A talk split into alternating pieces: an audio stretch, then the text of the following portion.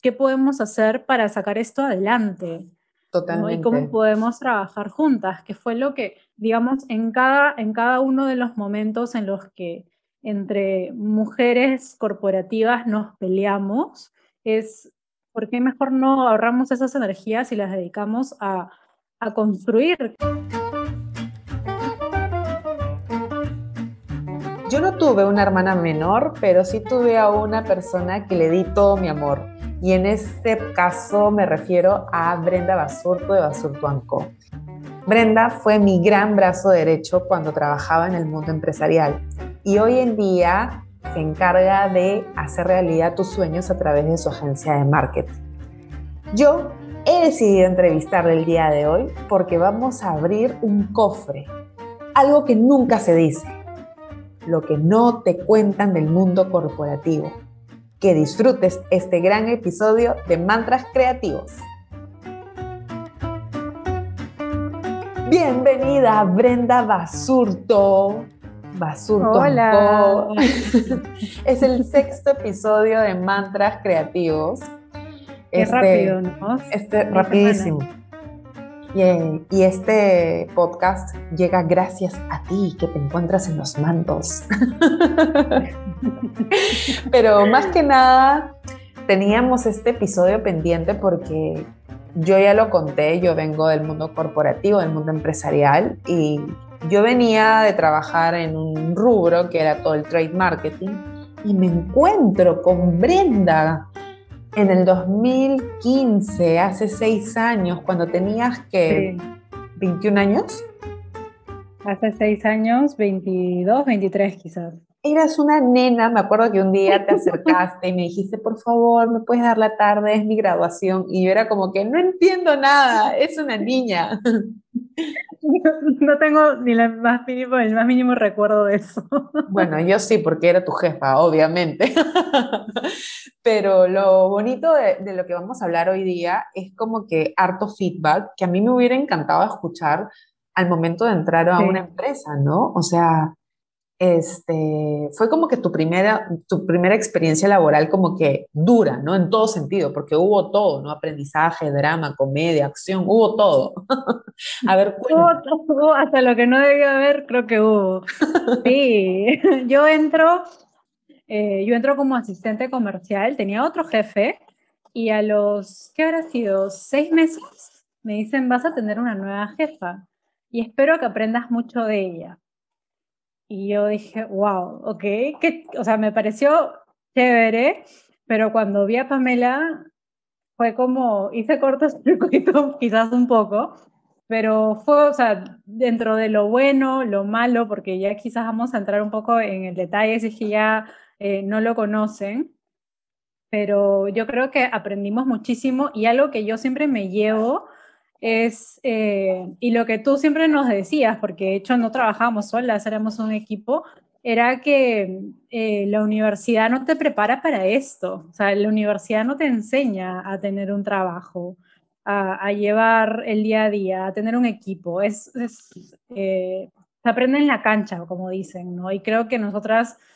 aprendimos, o yo al menos aprendí mucho de, de, ti, de tu gestión en la cancha, ¿no? Haciendo, trabajando yo creo que la universidad te forma el pensamiento para cuestionar, para tener disciplina, para poder eh, tener como que networking con tus profesores, tener como que cancha y empezar a sociabilizar, pero realmente el primer día del trabajo, tú, o sea, tú estás entrando a una etapa de tu vida, ¿no? Y cuando mm, me acuerdo que me presentaron en ese trabajo, Claro, yo ya mido 1,72, con los tacones que me ponía y con los sacos que me vestía, parecía Miranda de, del Diablo Viste la Moda y creo que tu cara de, oh no, es mi jefa y creo que la voy a odiar un poco, ¿no? ¿Cómo, cómo es esa percepción errónea? O sea, no digo más que, más que a mí, sino de que todos nos formamos de los jefes, ¿no? ¿Qué es lo que, qué, qué es lo que tú le dirías a los escuchas como consejo cuando van a entrar a su nueva chamba y van a conocer a su jefe?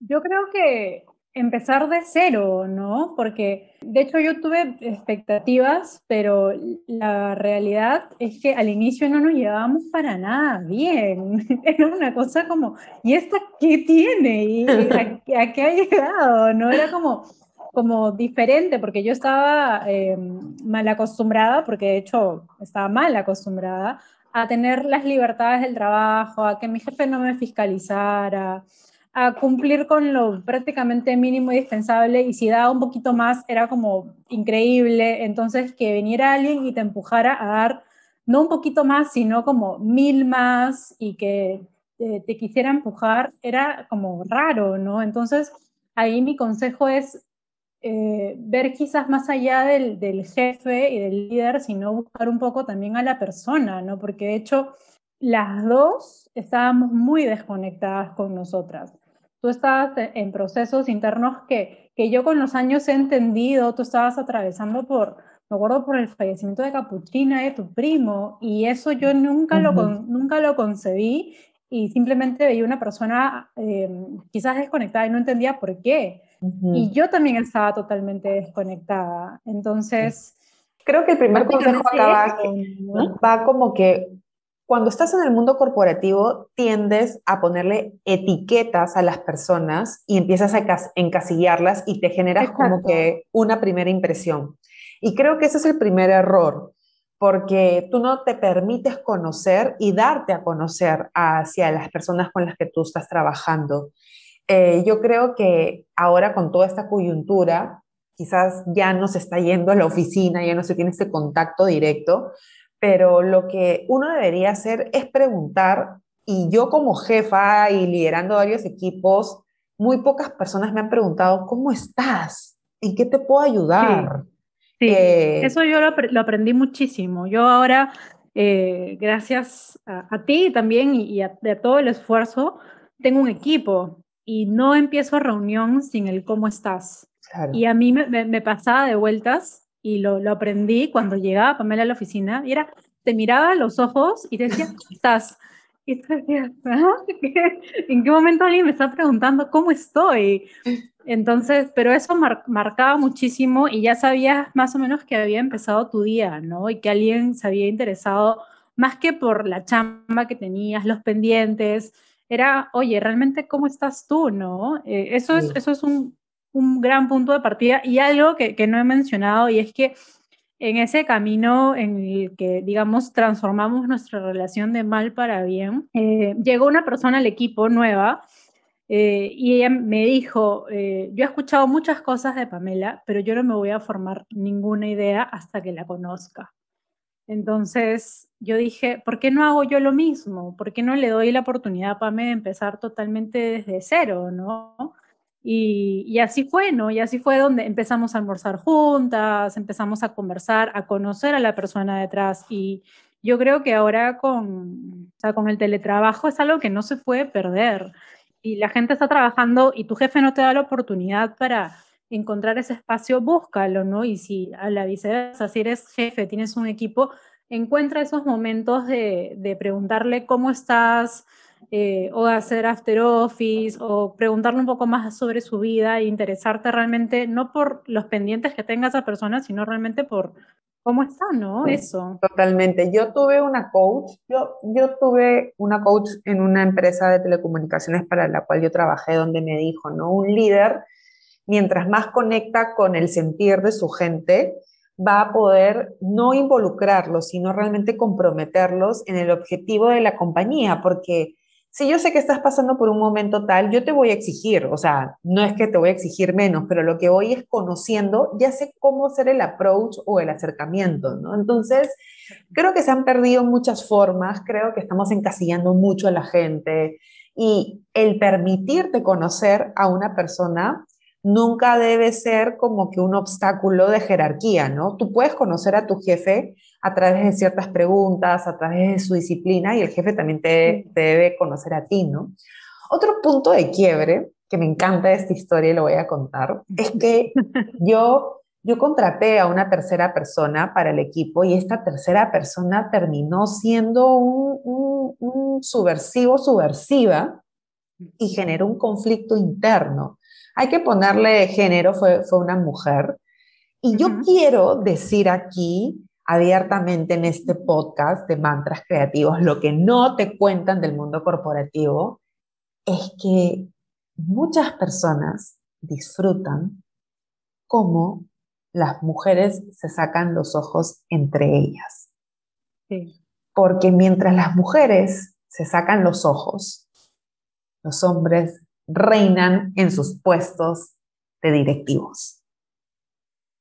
Tuvimos un, un episodio donde Brenda se puso así en mi contra. Ahora la ven como que mi mejor amiga y la llamo hermana, pero de pronto fue como que fue, fue así, Caín. Eh, me, mataste. Pero de ahí, de ahí nos habíamos dado cuenta de que todo esto había, había sido articulado, ¿no? Y que las personas que eran terceras alrededor de esta situación nunca se metieron, no se involucraron y es más, creo que estaban con canchita disfrutando de cómo nos sacábamos los ojos y, cómo nos hacíamos más débiles cada una.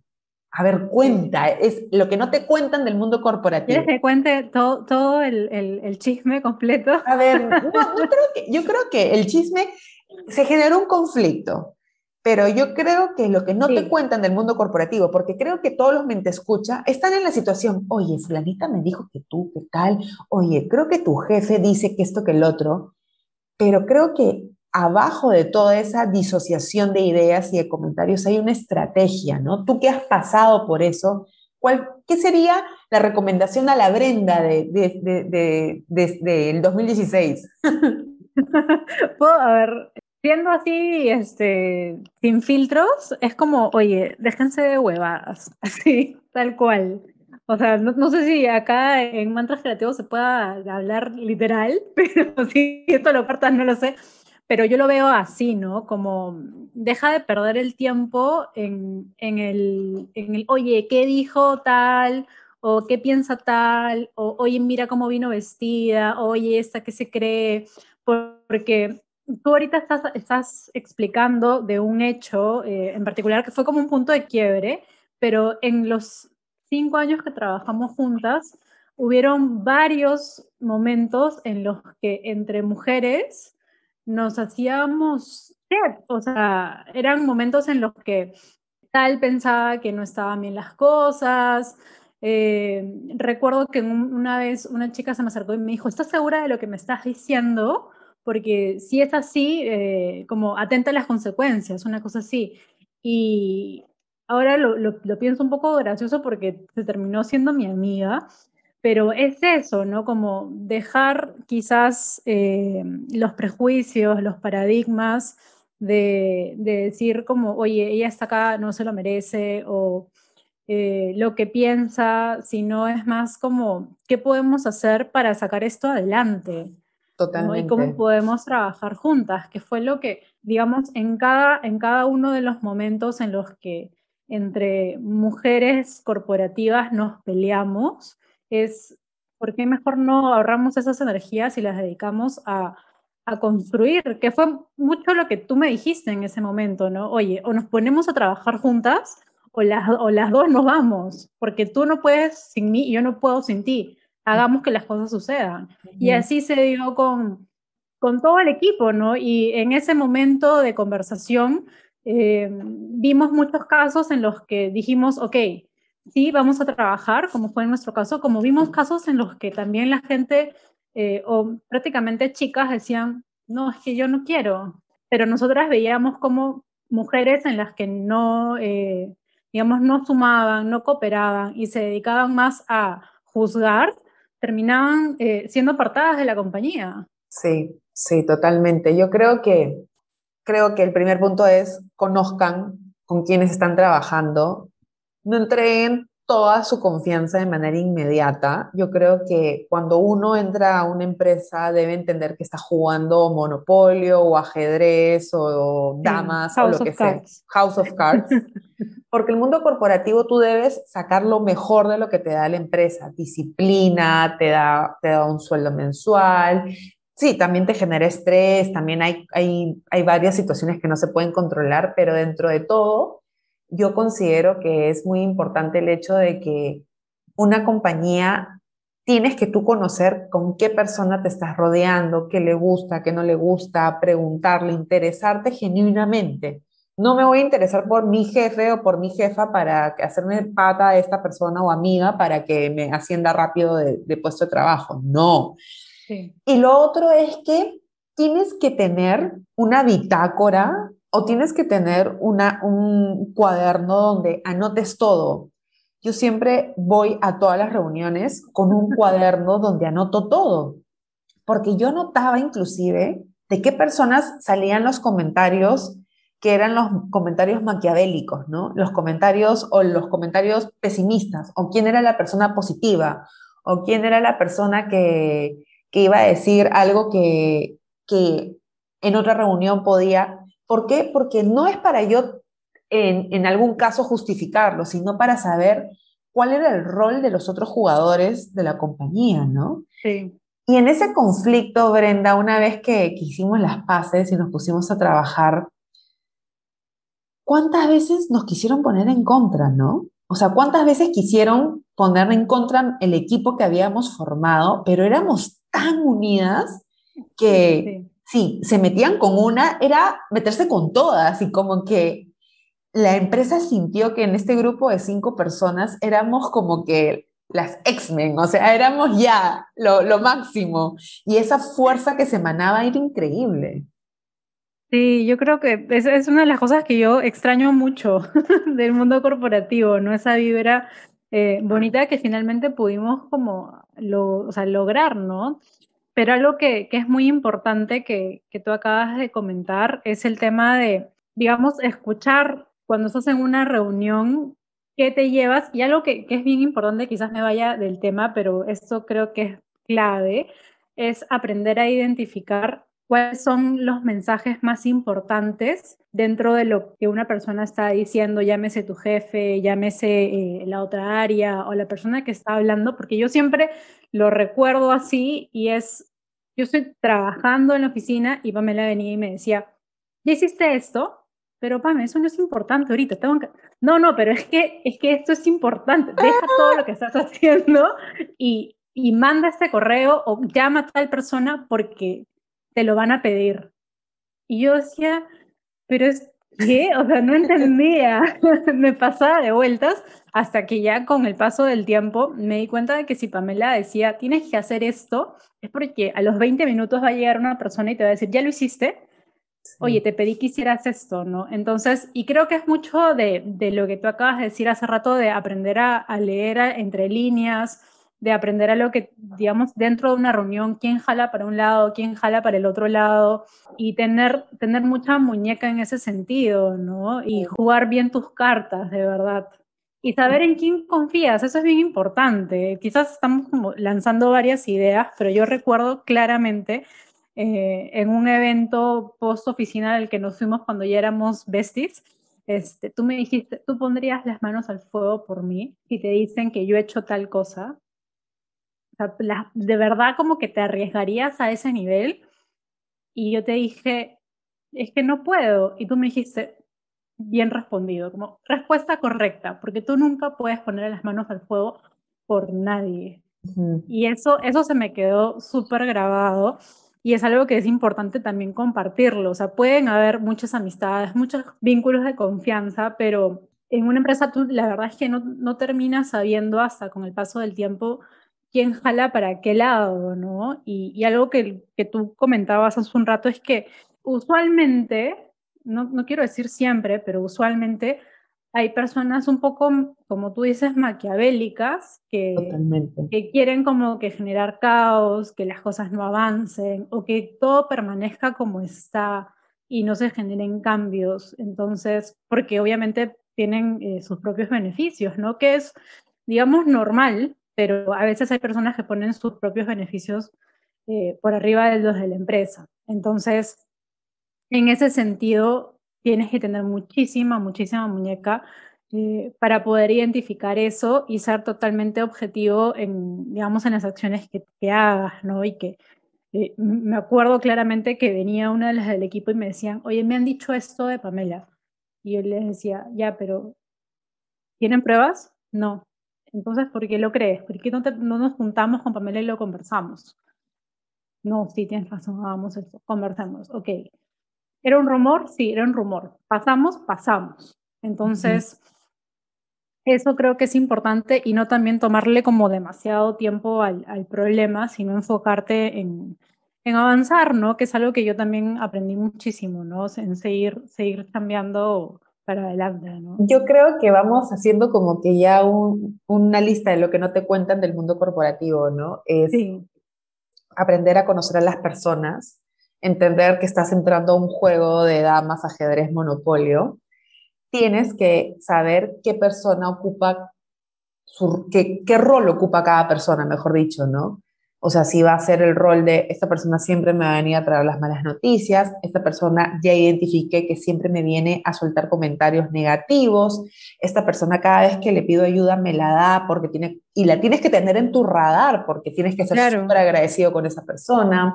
Sí. Y, quiénes son influyentes en las decisiones de tu jefe también. Ah, eso, pero eso es importantísimo, ¿no? Lo que yo siempre hacía era, yo no hablo con, con, con los que eh, lanzan las pelotas en el circo, yo hablo con el, con el dueño del circo, porque eso es una limitante muy grande, ¿no? Y yo cuando me juntaba con el CEO de, de una de las empresas para la que trabajaba, y yo le decía, no, lo que pasa es que hay insatisfacción, lo que pasa es que eh, la gente quiere esto y me dicen esto y me dicen lo otro.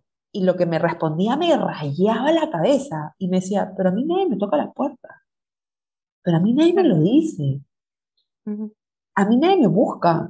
Yo los veo, los pasadizos y me saludan. Y yo era como que, qué cólera, porque, claro, yo no podía ir a decirle a la gente, oye, párate de tu sitio y busca a tu jefe o al jefe de tu jefe y no le traigas el problema, tráele una solución. Y eso, eso también está dentro de la lista. Eso es súper importante. Súper importante. Y lo que, te, y lo que viene, lo vengo a decir acá es un gran spoiler para todos los que tienen gente a cargo.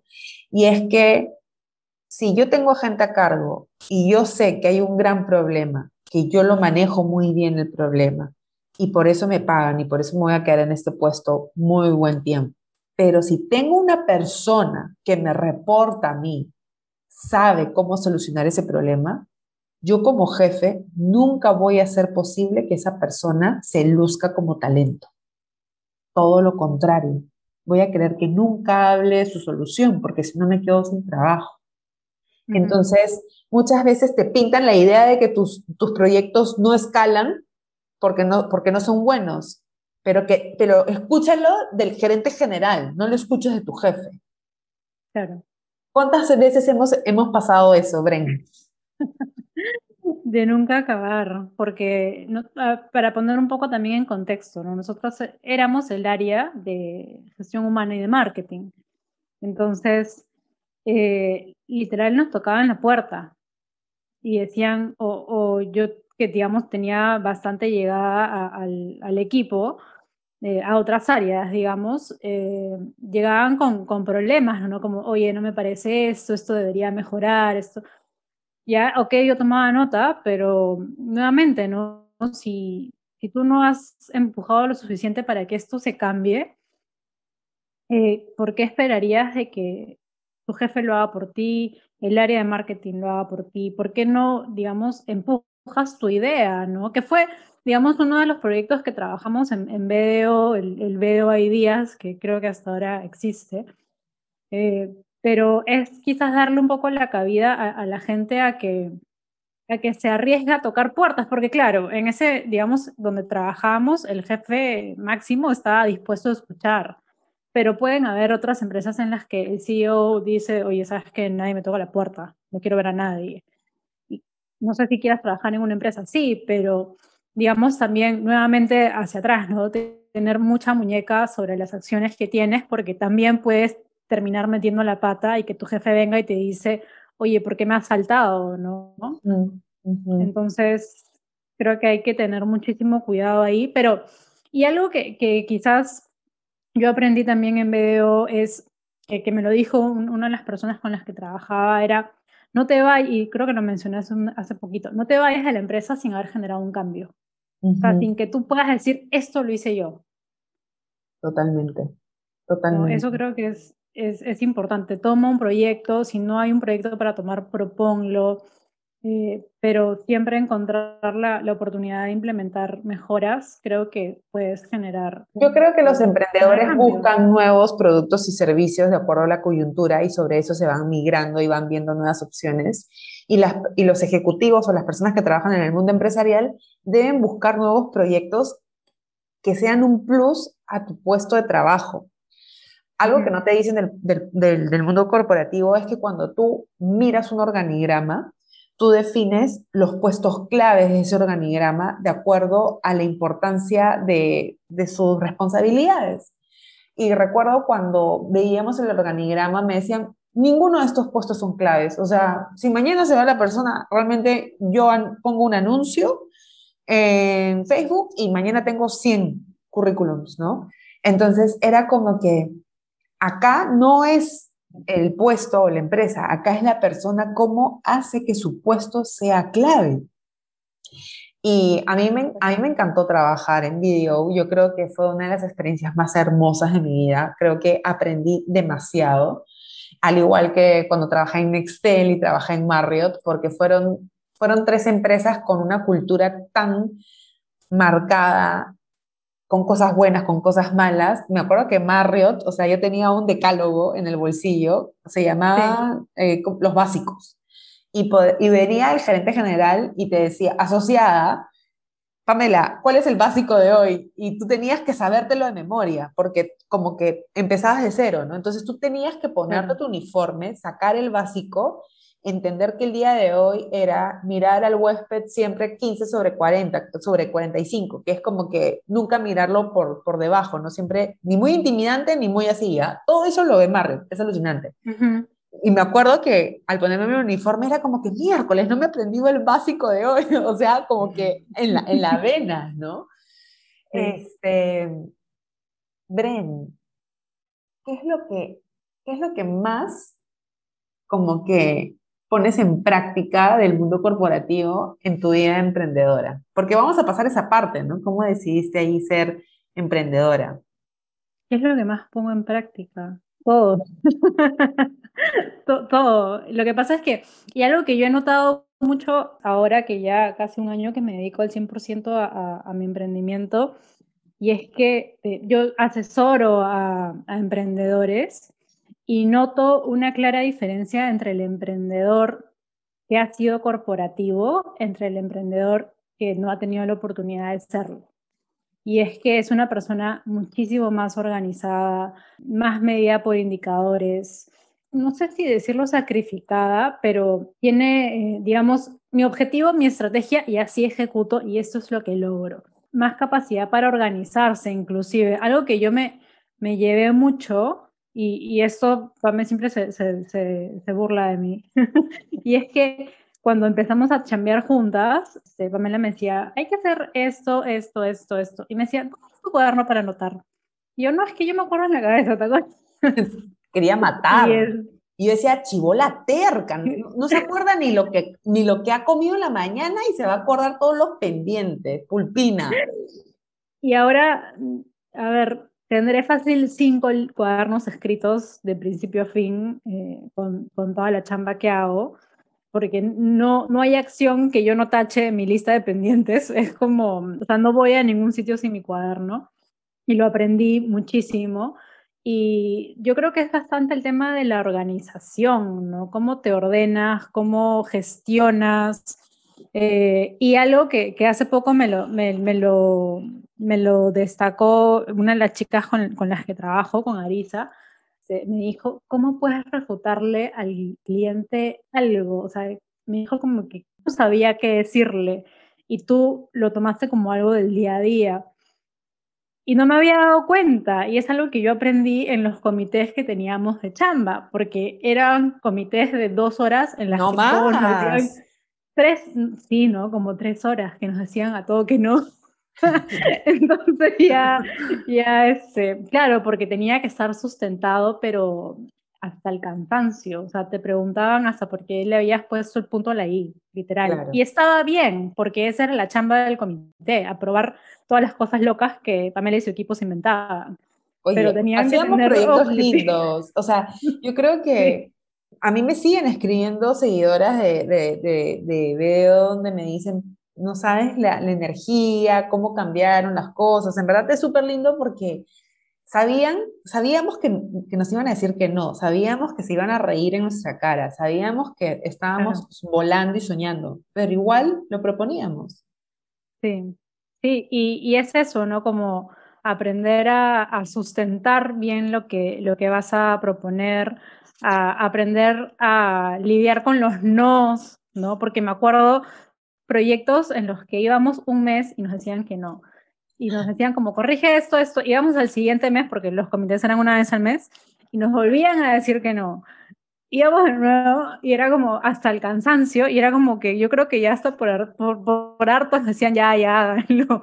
Pero así propusimos cosas como crear Instagram. ¿Te acuerdas cómo fregamos para crearle el Instagram a BDO? Fue una, estamos hablando obviamente de hace, ¿qué habrá sido? 2017 donde todavía no, no había ese, esa onda corporativa en Instagram y era como, no, pero es que todo va a seguir en Facebook, ¿te acuerdas?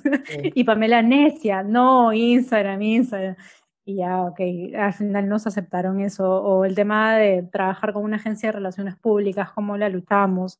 Entonces, yo creo que eso, eso marca, marca o sea, yo creo que otra, algo que no te cuentan del mundo corporativo es que tú no entras para o sea, tú buscas siempre el cuestionamiento de una manera súper respetuosa, yendo a una reunión muy bien preparado, yendo a una reunión con el sustento. Y si te dicen que no, déjalo documentado para que cuando más adelante alguien venga y lo proponga y le digan que sí, tú simplemente en un acta ya lo dejaste documentado, ¿no? Y yo creo que algo que me enseñaron en Nextel es todo queda documentado. Yo recuerdo que que lo que no te dicen es que las conversaciones se las lleva el viento. Y Brenda me decía, ya coordiné, ya, ya está todo coordinado. Y yo... Y de ahí me mandaban un correo como que está diciendo, Brenda no ha hecho nada, no sé qué. Y es como, oye, pero por teléfono me dijiste que ya no se haga. Claro.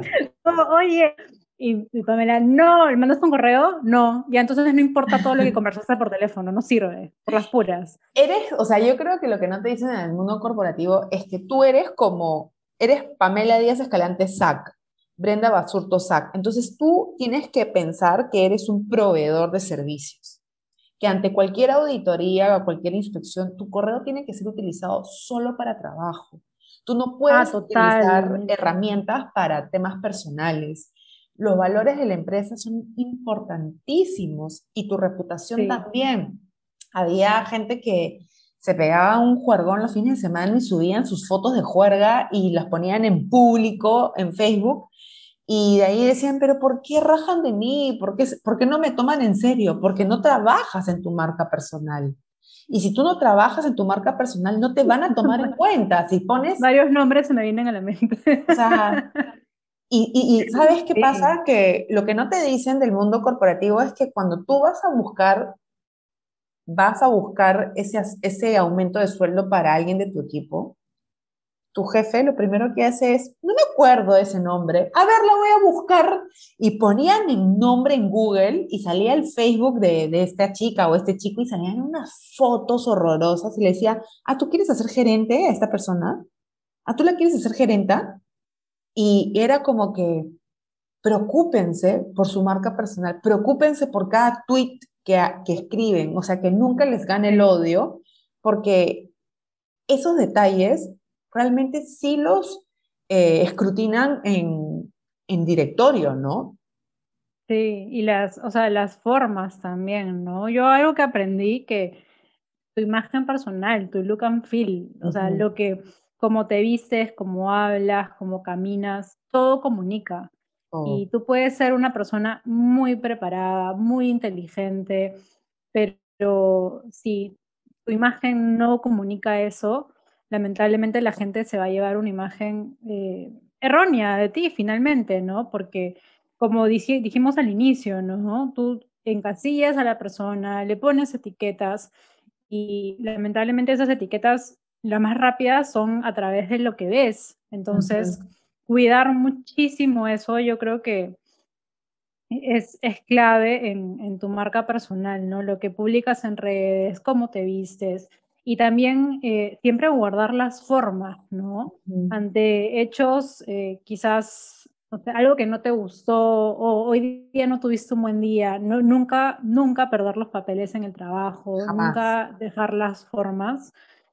Termina siendo un poco lamentable porque lo hemos visto y eso es, eh, digamos, yo creo que a veces puede sonar un poco obvio, pero yo creo que es necesario mencionarlo igual, ¿no? Sí, totalmente. Y yo creo que algo que voy a decir ahora es un tema personal. Realmente ustedes valoren la empresa para la cual trabajan mediante el aprecio y cariño que sea recíproco, de jefe a subordinado, de subordinado a su jefe, ¿no? Y no te digo cariño afectuoso, sino realmente que la otra persona se interese para que esté bien, ¿no? Y, acá yo lo voy a contar el caso, Bren, así, que, que nunca me voy a cansar de, de contarlo entre nosotras, que es que Brenda, o sea, era como, o sea, Brenda llegaba a trabajar y se iba a la tienda que estaba en el primer piso de la oficina, esa tienda que vende esos sándwiches así con mayonesa Camino radiactiva. Si alguien ha trabajado en Camino Real, los sándwiches del primer piso son la cosa más rica del planeta. Bueno, ese jodó que lo muerdes y te sale made in China así, ¿no? Te sale el plástico. Es cierto, no vendían pan Bueno, y jugos así de papaya en plástico reciclado que sabe Dios de dónde habrá sido ese Miércoles, sí. Con azúcar así, salía espuma ya. Bueno, eso no era todo. Brenda llegaba y desayunaba eso y lo otro era que, que tenías toda la cara llena de acné. Claro.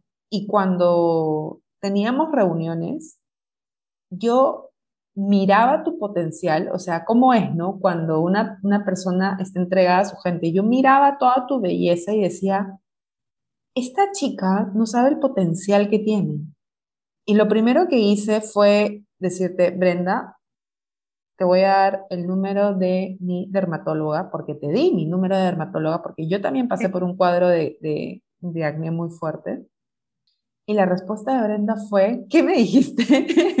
No me acuerdo. me dijiste, no puedo ir porque solamente das citas en las mañanas. Y, y lo primero que yo te dije fue, yo te doy permiso para que vayas. Pero uno de tus indicadores va a ser que quiero que sanes tu piel.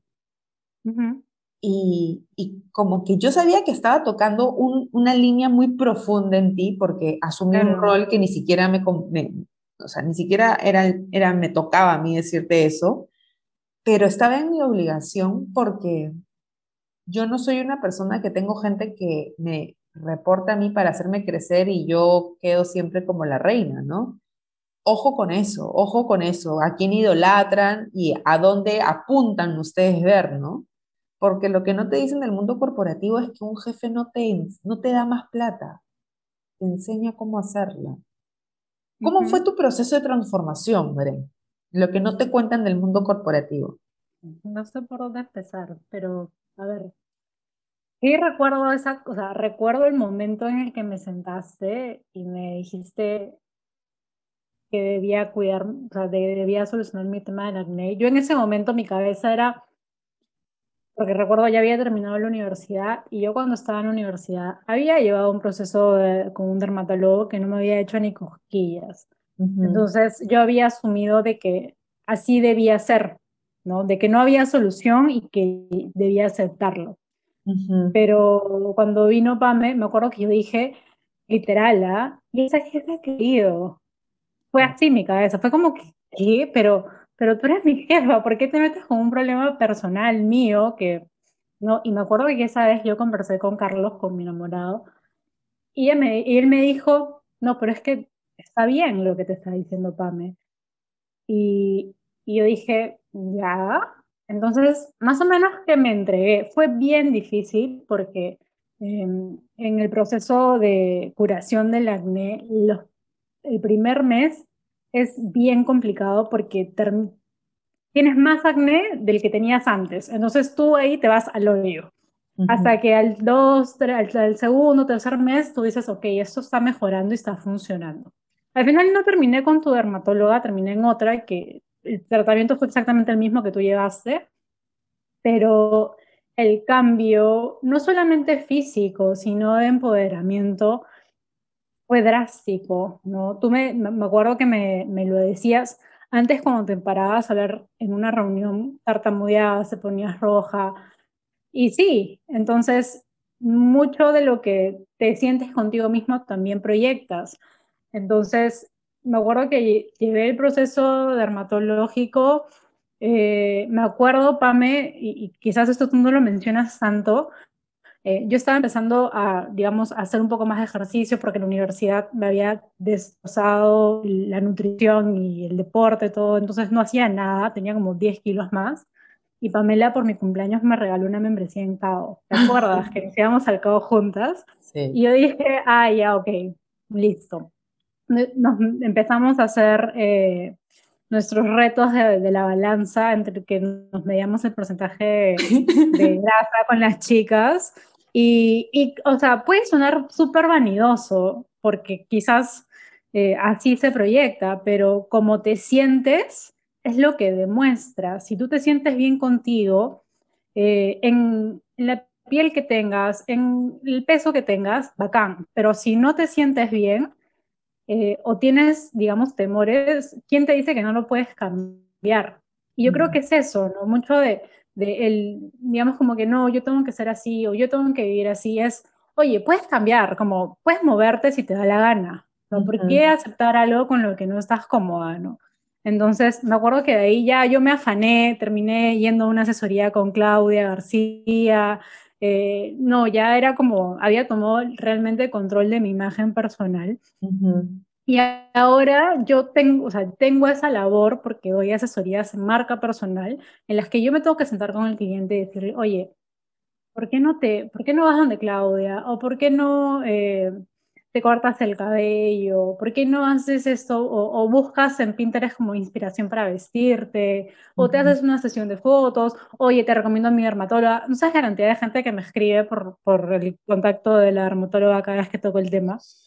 y yo creo que, digamos, es súper importante el tema de imagen personal, pero no por vanidad, sino porque te, te sientes mejor contigo mismo y yo creo que ese proceso es, es válido y totalmente necesario, ¿no? Sea lo que sea que tengas que, que mejorar o quizás no mejorar, pero que cambiar para sentirte mejor contigo, yo creo que eso está bien, ¿no? No tiene por qué ser un hecho de, de vanidad solamente, ¿no? Y, y el, digamos, y la gente lo nota, ¿no? O sea, yo me acuerdo claramente que venía y me decían, miércoles, qué bien te ves. y era gracias.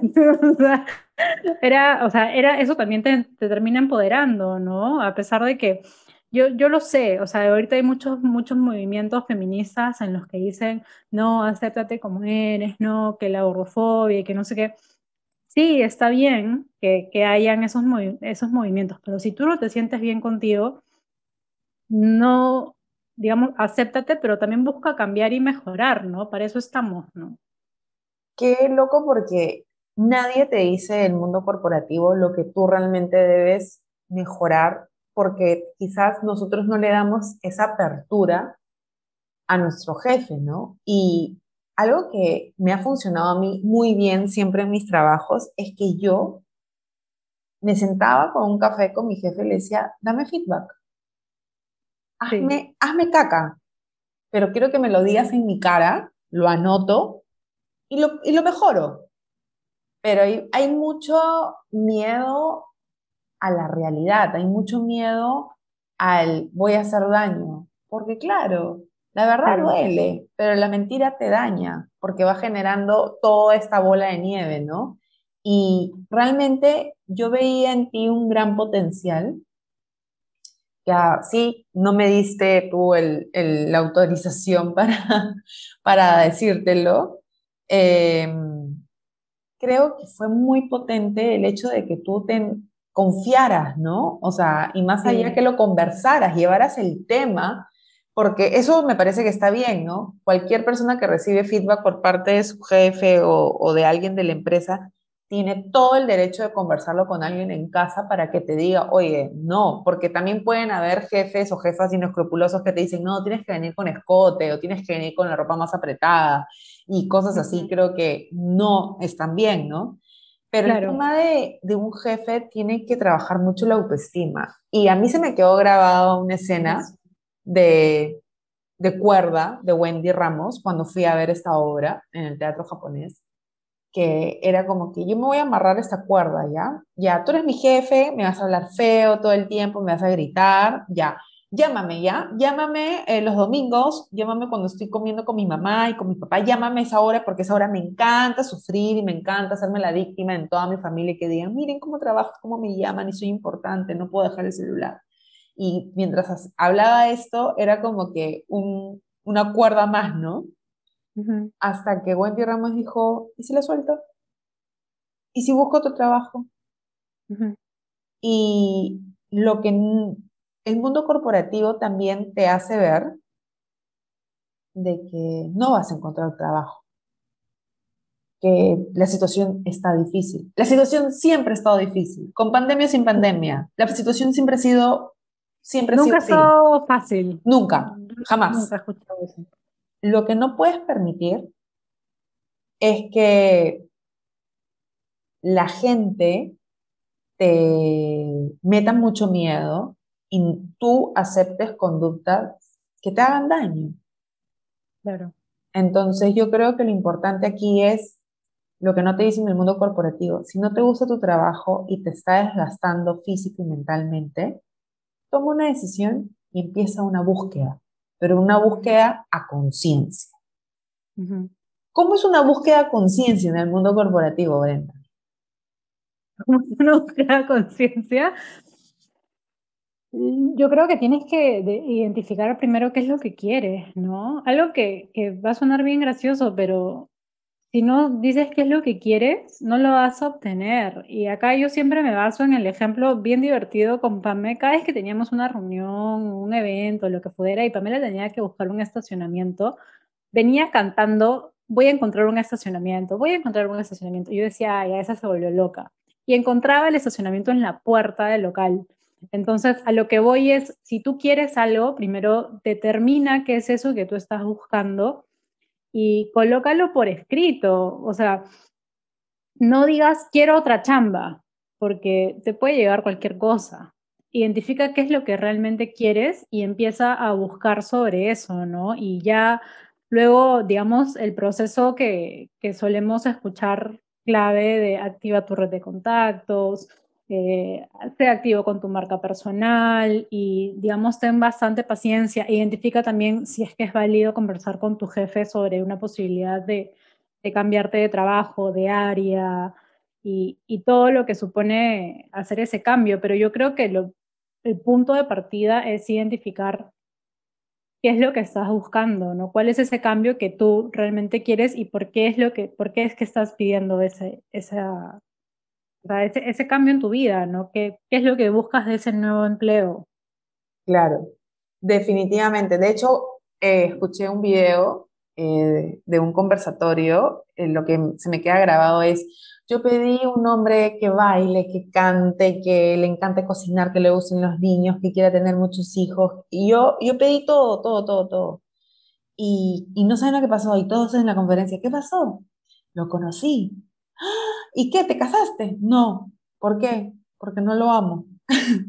Me olvidé de escribir en el papel que también lo amara, ¿no? Porque no basta con quererlo, sino, no, sino también con realmente amar lo que haces. Y recuerdo que en los años que trabajamos juntas, yo realmente amaba lo que hacía.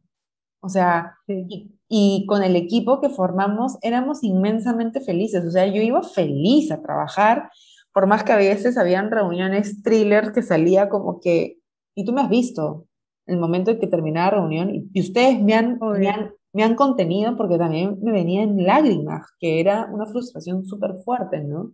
Hasta se burlaban de mí, decía, ahí viene la llorona, ahí viene la llorona. Pero... Yo llores.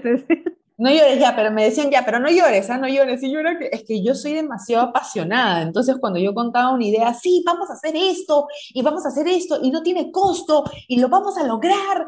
Y de pronto me decían, no. Y yo, pero, se me cortaba la voz como que así, ¿no? Porque es, es, parte de mi, también de mi fortaleza de debilidad.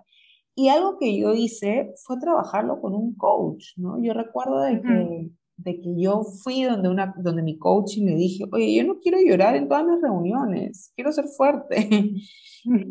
y, y, fue lindo recibir esa ayuda para mí, ¿no? Porque ella encontró el nudo. ¿Cómo te fue con tu futuro soy? ¿Cómo te fue con, tu, con un trabajo de coach? Sé que estás ahorita con, un, con, con, una coach, por más que eres emprendedora. O sea, ¿Cómo te enseñó? Porque claro, pues ya no tienes a la jefa Pamela que te ayude en todo, ahora tienes que pagar un coaching.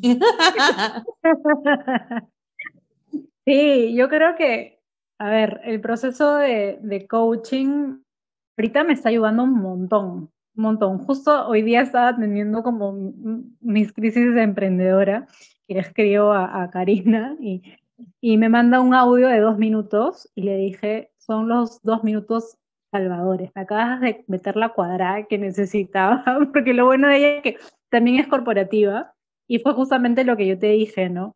O lo que tú me dijiste, mejor dicho, Karina te va a cuadrar. Karina me cuadra, me dice, tienes que hacer eso, es y es. Y yo, sí, pues es que era tan fácil, pero tú me lo tenías que decir. Entonces, yo creo que te, te ayuda muchísimo. Una, capite, Karina, Karina Macías de Nuba Coaching. Nuba Coaching. Sí, Karina, Cari, seguro de, es tu mente escucha, lo sé. Pero yo creo que es eso, ¿no? Y me, o sea, me está ayudando en el sentido de ordenarme, de también tener con quién conversar sobre tu avance eh, laboral, ¿no? Porque eh, la realidad es que ahorita, más allá de que, claro, ahora yo tengo un equipo, trabajo sola porque estoy sentada en mi escritorio en mi cuarto y no veo a nadie. Entonces, tener esos momentos de, de conversar, de, de mucho darte cuenta, de, de romper con, con, con, algunos miedos que puedan existir, yo creo que es la única forma de, de crecer, eh, ya sea corporativamente o, o en un emprendimiento o lo que, en verdad, lo que fuera, porque te ayuda un montón a, eso, ¿no? Como mucho el, darse cuenta, en tener las herramientas para poder seguir creciendo como, como persona finalmente. Entonces, sí, yo, yo recomiendo, siempre que, que llegan clientes les digo, creo que necesitas un proceso de coaching. Y, y, también encontrarle el indicado, ¿no? Creo que eso es importante. Y a mí sí, yo creo que sí me chocó el hecho de que en el trabajo tenía Pamela y de ahí ya no tenía Pamela. Porque Pamela, tú, tú, lo sabes y yo siempre lo digo, ¿no? Que, que ha sido y creo que sigue siendo mi mentora, ¿no? Porque a veces hay cosas que me pasan de vuelta y, digo, oye, Pamela, no entiendo nada. Y Pamela me dice, no, es que eso es así, así. Ay, entendí. Entonces, y, y, así también creo que no, nos vamos eh, apoyando mutuamente, ¿no? Y creo que eso es, digamos, como que tener tu, tu red de soporte y de crecimiento es, es bien importante, ¿no? Y sí, eso. Qué increíble todo lo que hemos hablado, es conocer y conectar realmente de corazón con las personas que estamos trabajando, pedir feedback, dar esa apertura que las personas que trabajan contigo te digan realmente en qué lo que puedes mejorar, o sea, no le tengan miedo a eso. Recuerdo que nosotros teníamos nuestras sesiones de briefing todos los lunes y nos decíamos todos los pendientes que teníamos por hacer y todo lo que cada una tenía por mejorar o qué esperaba que la otra hiciera y nos hicimos altamente productivas y cuando también nos mandábamos a la miércoles, nos mandábamos a la miércoles con todo y cuando yo explotaba, Dios mío, ¿ah? cuando me hacían enojar o cuando yo también metía la pata, y eso sí, ¿ah? cuando metíamos la pata, la metíamos bien, pero bien al fondo. ¿ah? Sí, tú sabes que yo hace unos días este, me acordé del Fe de Ratas, fue muy sí, divertido claro, lo vi, publicarlo en Instagram y, y, lo voy a comentar acá, así que no lo, no, o sea, las metidas de pata, me acuerdo que rápidamente mandábamos correos porque también veíamos marketing interno a 500 personas en la empresa. Más. Y tuvimos más. Y había gente, mejor dicho, habían correos que salían con errores de ortografía faltaba la tilde, faltaba la letra. Eh, inclusive una vez pusimos una imagen que nada que ver. Eh, no, pusieron la imagen de, de corre por tu destino, tú puedes, tu futuro es hoy, con Pistorius, y, y era como que, oigan, este hombre acaba de matar a su novia, está encarcelado, o sea, no leen las noticias y lo pusieron de imagen en, en, en eso, ¿no? Y yo estaba como en, En Facebook, ni siquiera fue un comunicado interno, fue en Facebook, todo mal. Bueno, y una de las chicas mandó un comunicado que decía, en vez de Fede es ratas, Fede ratas. Y lo gracioso es que lo publiqué en Instagram hace unos días y uno de los chicos que trabajaba en BDO me escribió y me dijo, ay, sí me acuerdo. Y yo, no, qué roche.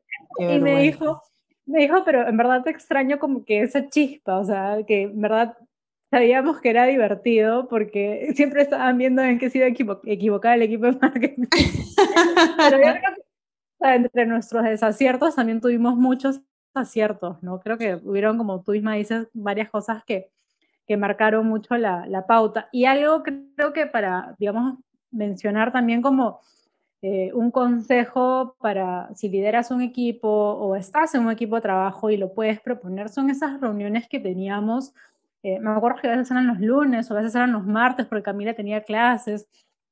Y eran reuniones de briefing en las que no solamente veíamos los pendientes, sino que religiosamente leíamos Tu futuro es hoy o hacíamos alguna actividad eh, de empoderamiento o de crecimiento personal, profesional, leíamos eh, libros, veíamos videos y cada una tenía que, me acuerdo, traer un video. Yo tengo grabado en la cabeza, Pame, la primera reunión de briefing que tuvimos. Me acuerdo que estaba hasta inclusive Alfredito y nos mostraste un video de los monitos, no sé si te acuerdas, seguro si te acuerdas de los monitos que tenían, este, como que te explicaban el concepto de que era un paradigma.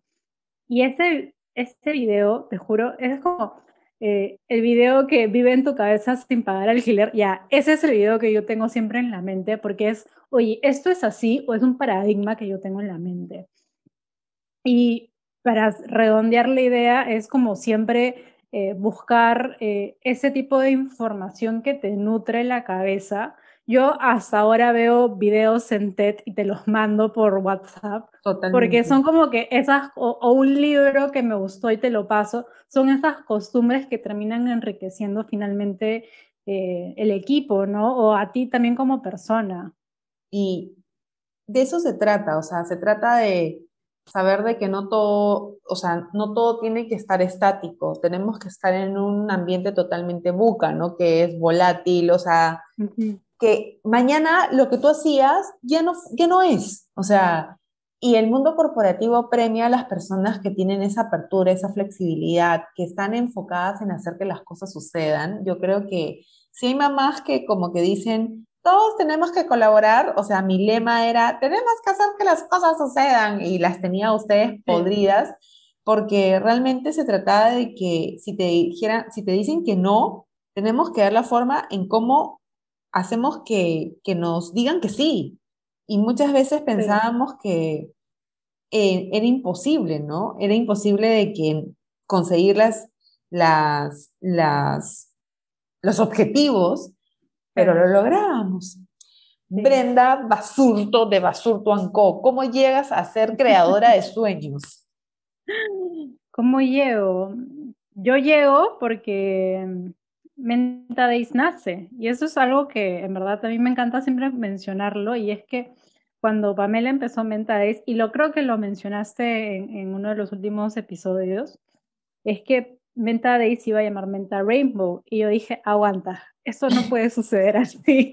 Y yo te, te, me acuerdo que afanosamente te escribí una lista como de 30 nombres para cambiar el Rainbow porque no me entraba en la cabeza. Este, y te entregué la lista y me dijiste no me gusta ninguna.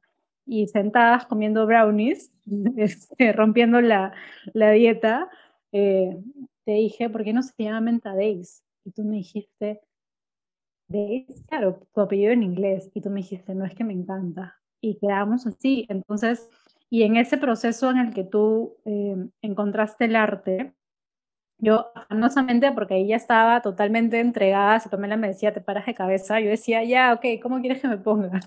Y, este, y íbamos los sábados Pamela pintaba, yo le tomaba fotos, la subía a Instagram, escribía los copy. En ese momento no tenía ni idea que era un copy, pero yo los escribía igual. Y en ese momento recuerdo que tuvimos una conversación súper random en tu carro, no sé, no, ni siquiera recuerdo dónde estábamos yendo y tú me dijiste, si me dijiste qué es lo que puedo hacer por horas, que me puedas olvidar de comer, porque ojo, a Pamela y a nos encanta comer, es como nuestro punto de quiebre.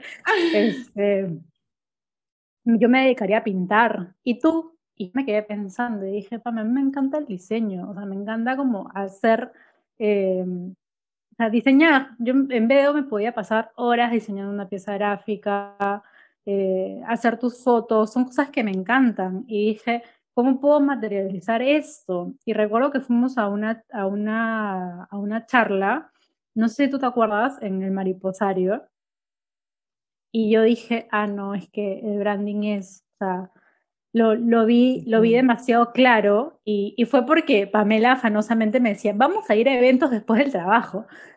Y yo decía, no, es que después del trabajo yo voy a mi casa a dormir. y ah, cuando me decían eso, ah, las quería matar. Yo era como que, oh, yo, lean un libro, vamos a, a, un evento, vamos a una exposición, hay vida después del trabajo.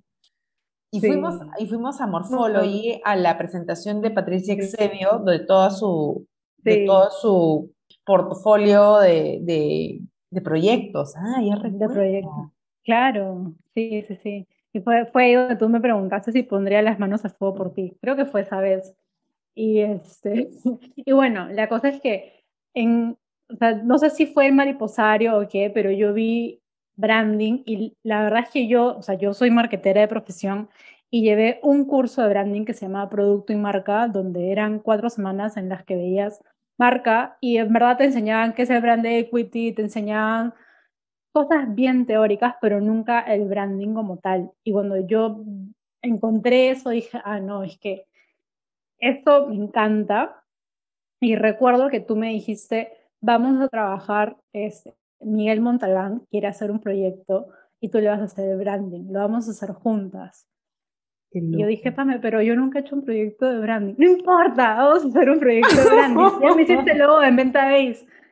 Y yo, pero, pero Pame, yo no sé hacer esto. O sea, me gustaría ayudarlo, bacán, puedo dar todo de mí, porque eso creo que siempre eh, lo hemos tenido súper claro. Es como, y, y eso algo que a mí me ayuda todos los días, es, si no sabes algo, vas y lo averiguas y vienes y me lo enseñas. Claro, claro. Y eso es de, de, día a día, o sea, yo no puedo aceptar que una persona me diga, no, es que yo no sé hacerlo.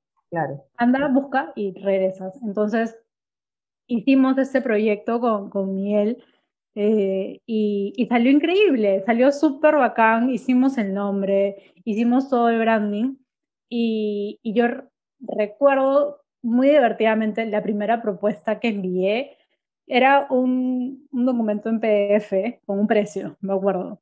Y ahora mando unas propuestas súper brandeadas, lindas, hermosas, este, que las cambio todos los días porque siempre me aburro.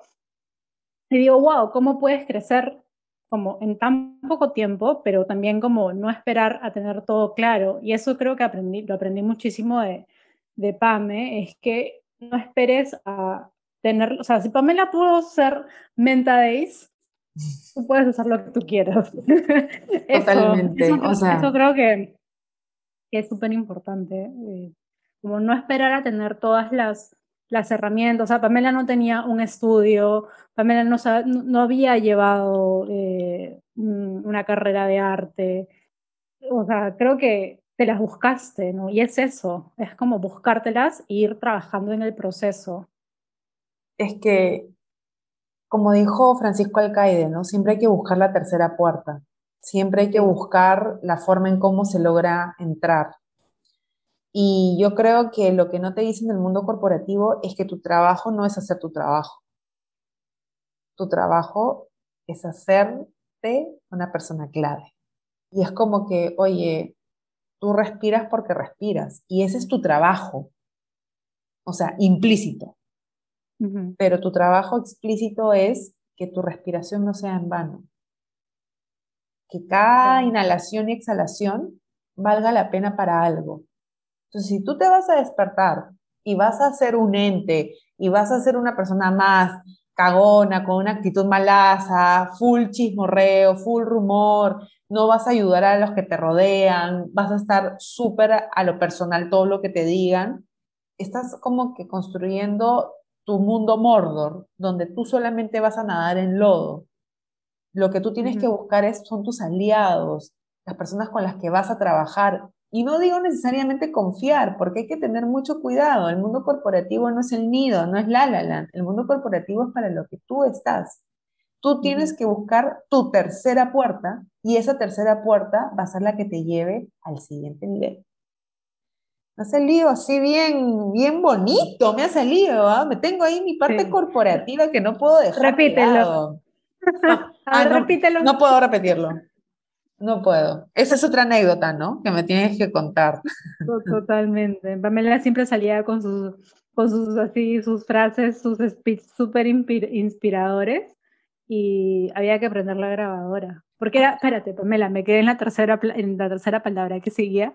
No, ya no lo puedo Prende la grabadora, ya, repite. cuando empezabas así a hablar súper inspiradora, decía, cállate un ratito, espérate o ponía WhatsApp y me mandaba audios, ¿no? Porque a veces llegaban las ideas y era como que ya vamos a hacer una fiesta de fin de año, pero tipo como una fiesta así, y salió el nombre de la fiesta patronal, y eso, con esto cerramos ya, es que fue, cambiamos la fiesta típica que se hacía por los 25 años a una fiesta totalmente creativa, llena de juego. Sí, fue increíble esa fiesta, en verdad nos afanamos, nos dieron un súper presupuesto, planeamos todo, desde la intriga, las invitaciones, todo, pero era 17 de noviembre, veníamos de años donde el invierno estaba súper duro. ¿Y qué pasó ese 17 de noviembre? Espérate, tengo que hacer ah. un paréntesis, porque acá yo hay algo que necesito mencionar y es la forma como brandeamos ese evento, ¿te acuerdas? Hicimos un cartel de 5 metros gigantesco que era un retablo hermoso que Brenda no sabía dibujar, pero hizo eso, hice, hice el logo que me inventé, les puse cuyes, les puse flores, les puse una guitarra, y ahí yo estaba aprendiendo, pero la gente llegó a ese evento y vio el retablo y dijeron, wow. ¿Cómo se llamó la fiesta? Fiesta patronal, ¿no? La fiesta patronal, claro. pucha, es que ya, para esto, yo eh, con la gente del catering, haciendo la yuns en el techo, o sea, ni siquiera tenía casco de seguridad, yo bien metida, o sea, como les digo, soy apasionada, ¿no? Soy apasionada en lo que hago. Y Brenda también, yo ni enteraba que no sabías dibujar, bueno, el retablo te salió hermoso, todo el mundo tenía que ver con el retablo, todo el mundo se tomaba fotos era el evento más increíble mientras estábamos haciendo eh, toda la mañana de juegos, que hicimos la cárcel, como que la gente que pagaba, o sea, no pagaba, sino juntaba tickets, mandaba la cara, o sea, hice mi fiesta tono que nunca pude hacer de chibola porque siempre me castigaban por mis malas notas, ¿no? pero la hice en mi chamba. Muy divertido, y contratamos un dron. Contratamos un dron, pero el tema es que estábamos en un club hermoso y en la mañana estábamos felices porque salió un sol precioso, entonces la fiesta se veía patronal. Entonces llegó la hora de la comida y me acuerdo que la gente estaba así muriéndose de hambre porque habían jugado toda la mañana, habían tomado cervezas, todo. Y se acuerdan que les dije, chicas, ¿ustedes qué hacen sentadas? Ustedes no son invitadas, párense, y la saqué de su asiento y, y, las llevé atrás a servir la comida y empezamos a servir la comida. Para pulcras. Había, y nunca falta el cagón de, ay, no, no, acá no hay comida, hay juegos, pero no hay comida. Y yo le preguntaba, ¿qué quieres comer? Comida, pero ¿qué quieres comer? Seco. Y me fui a la cocina, y ese es un consejo a emprendedores, cuando encuentren un cliente insatisfecho, satisfagan. Hay que satisfacerlo y fui a la cocina y le serví seco, pero ya el, plato así como que explotaba de la emoción y, y, se lo llevé y le dije, toma. Y no saben la cara de felicidad de, ¡Ah! ay, mi queja, me quedo calladito. Bueno, la cosa es que, miren, la hora loca con DJ Jairo, es que no calculan, fue, o sea, el que haya ido a esa fiesta ya no tenía que casarse porque ningún matrimonio iba a superar esa fiesta. mi WhatsApp reventaba de felicitaciones, nunca he ido a el, el, jefe más, uno de los, de los jefes que era de los directivos más así, como que súper estrictos, me puso, Pamela, sin palabras, la mejor fiesta. Yo así frotándome el teléfono de la emoción. y al día siguiente me despierto que tenía un matrimonio en el remanso y me despierto como a las 10 de la mañana, 11 de la mañana y simplemente mi correo estaba explotando y estaba realmente vomitando de correos, literal. Porque ese día hizo tanto calor, tanto calor, que, que el catering, uno mismo, no estaba preparado para, para la comida en ese entonces. Estábamos hablando de 17 de noviembre y les hablo que era, fue un sol de febrero. Brenda, ¿te acuerdas cuando te llamé y te dije, Brenda, toda la gente está intoxicada por la comida? No, yo, tú llamaste a Marisol, yo no me enteré hasta el lunes. Ah, verdad, verdad, verdad, verdad. Sí, sí, ustedes eran gestión humana, ustedes lidiaron con el problema, yo estaba feliz con mi retablo. Y Pero fue, caótico. Fue caótico. fue caótico porque, ¿saben qué? Conocimos las dos caras de las personas. Personas que vinieron como que dobladas en dos y, me dijeron como que no me he parado del water todo el fin de semana, pero realmente ha sido la mejor fiesta de mi vida. Y se los agradezco, ¿no? Y por otro lado venía otra persona, incluso no iban a trabajar y mandaban un mail diciéndome, ¿cómo me va a devolver la empresa estos dos días de mi vida que yo no he podido ejercer mi vida normal a causa de unos alimentos que me han dado descompuestos en una fiesta. O sea, teníamos las dos caras de la moneda, ¿no? Sí, claro. Y, y yo creo que ahí aprendimos a gestionar crisis, ¿no? Total, eso fue una crisis, porque había, había comentario de todo, y, y, es justamente lo que te comentaba al inicio, ¿no? Nunca perder las formas, ¿no? Nunca. Yo creo que eso, eso es clave y saber escalar, ¿no? Saber hacia dónde escalar. Fue la cosa más divertida que nos puede haber pasado, pero era graciosísimo porque la gente decía, es que no sé qué me cayó mal, la grapulcra, el seco, el ceviche, este, la tela, el tamal. Es que imagínense que llegan ustedes a una fiesta patronal a las 10 de la mañana, empiezan con choclito con queso, cerveza, este, tamales, gaseosas, más cerveza, toda la mañana juegas, llegas al almuerzo y empiezas con un buffet criollo, pero no eran cosas pequeñas, era un buffet donde la gente comió como nunca en su vida, sí. tomó como nunca en su vida. Y a las seis de la tarde, claramente, yo, doña Juerga, digo, no quiero que la gente se vaya, quiero que se queden hasta las últimas. Sacamos hamburguesas con postres, ¿no?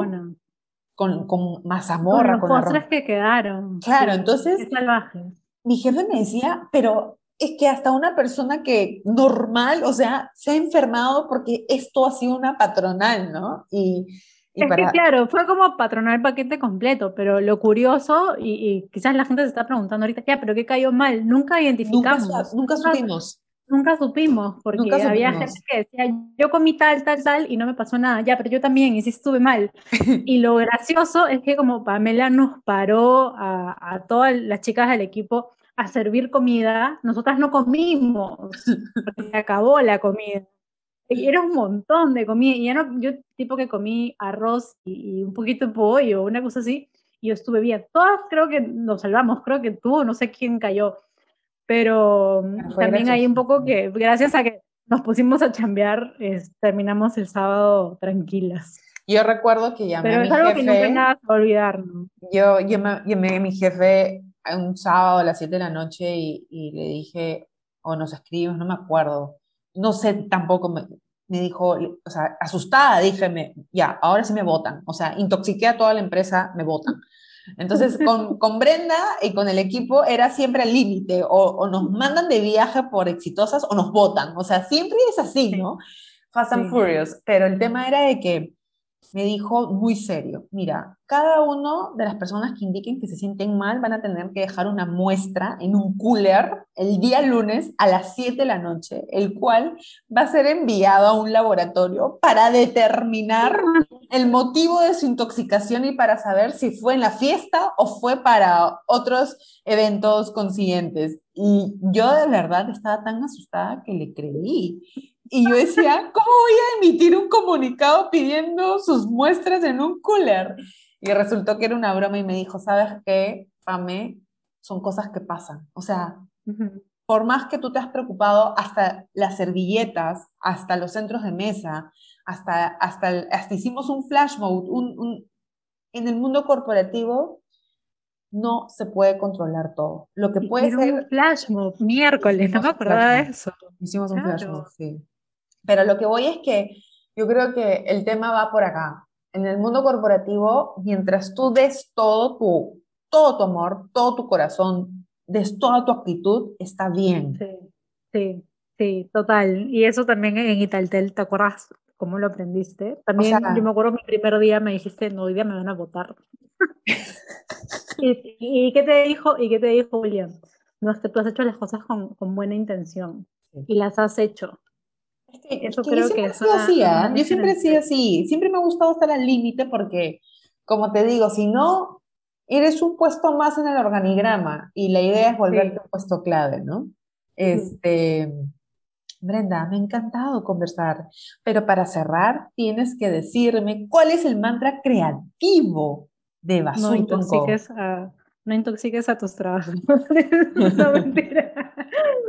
¿Cuál es? Sabes que he estado pensando, lo quería hacer trampa, porque ya sé que venía esa pregunta. Pero mm, yo creo que es un mantra creativo no de Basurto Anco, es uno que, que, que, Pame me dijo todos estos años que trabajamos juntas y lo has repetido a lo largo del, del episodio y es que haz que las cosas sucedan. Mm. Creo que eso es, es clave, ¿no? Muchas veces en el mundo corporativo es reunionitis, no que, este, que el correo, no que la reunión, o sea, estás dándole vueltas a todo, pero algo que yo aprendí es el quick win, o sea, ¿qué puedes hacer? Porque importante es hacer, ¿qué puedes hacer tú que va a generar un cambio eh, y va a impactar de manera positiva? Eso creo que es clave, ¿no? Y si estás haciendo las cosas, estás empezando a formarte en, en eso, en un puesto clave, ¿no? Y creo que eso, es, eso resume bastante lo que hemos conversado. Totalmente, totalmente. Gracias Brenda por ser la invitada número 6 de este episodio.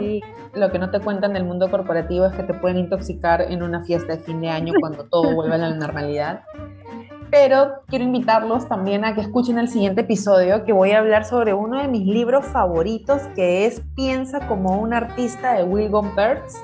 Este libro lo compré en el 2018 y cuando lo compré estaba en el mundo corporativo. No entendía muy bien a qué se refería, pero hoy siendo una menta consagrada te puedo decir que todos debemos pensar como un artista para nuestro día a día. Que estén muy bien, cuídense. ¡Chao!